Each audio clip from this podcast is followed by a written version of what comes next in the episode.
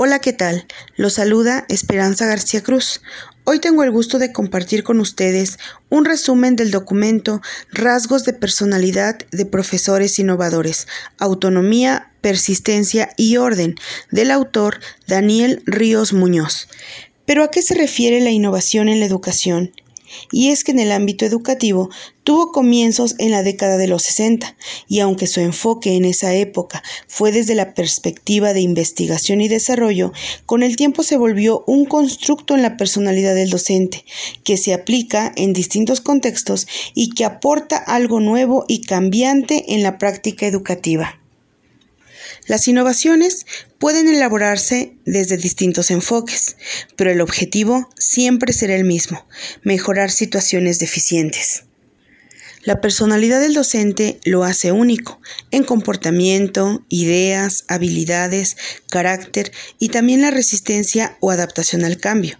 Pero ¿cuáles específicamente son las características de la personalidad de un docente? ¿Podemos medirlas? La personalidad puede ser medida por instrumentos como inventarios de preferencias personales, que es un test que consta de 225 opciones de elección forzada para analizar repeticiones y consistencias de las respuestas. Este instrumento fue desarrollado por Allen Edwards. Y bueno, en este documento se nos presentan los resultados que indican tres características constantes en profesores innovadores. La primera característica sobresaliente en este instrumento es la autonomía, que se puede definir como el deseo o tendencia a ser independiente y libre para actuar según los impulsos. ¿Cuáles son los rasgos en los docentes?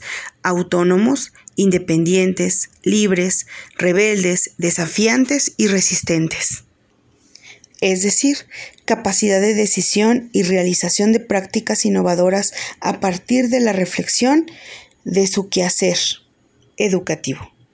La segunda característica, persistencia, que se define como la tendencia a mantener el esfuerzo, implica trabajar en forma intensa.